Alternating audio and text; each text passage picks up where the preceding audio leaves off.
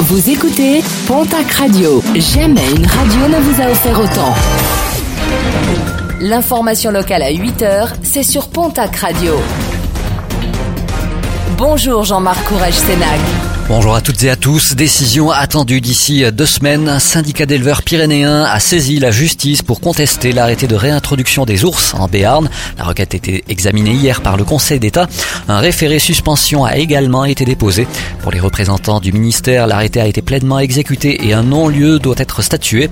De leur côté, les éleveurs rappellent que le plantigrade n'a peur de l'homme et déplorent des propositions de mesures de la part de l'État irréalisables sur le terrain. Accident spectaculaire hier à Pau où un automobiliste a percuté un bus du réseau Idélis. Premier accident du nouveau plan de circulation. Aucun blessé n'est toutefois à déplorer. Un accident qui a provoqué de fortes perturbations de circulation. Décision mise en délibéré à ce vendredi. Hier matin, la chambre de l'instruction de la cour d'appel de Pau examinait la demande de remise en liberté de l'un des protagonistes de l'agression qui, le 18 mai dernier, avait coûté la vie à un Burkinabé de 32 ans, quartier Saragosse, à Pau. Un mineur encore incarcéré alors que deux autres ont été remis en liberté et placés sous contrôle judiciaire.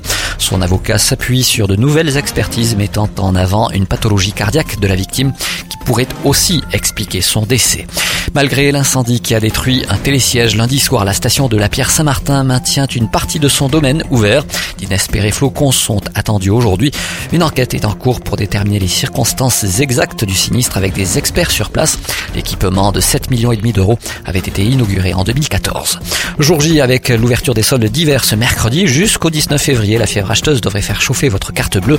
C'est du moins ce qu'espèrent les commerçants dont le chiffre d'affaires s'est enrhumé en Période attendue même si elle se noie désormais entre les ventes privées, les promos et autres liquidations en tout genre. À noter qu'avec l'adoption de la loi Pacte, les prochaines soldes d'été pourraient être réduites à 4 semaines. Et puis en basket, les barrages de l'Eurocup féminine, match retour, Basketland se déplace en Italie au Reyer Venise. Premier rebond programmé à 19h30 au match aller. Les basketteuses italiennes l'avaient emporté 68 à 77.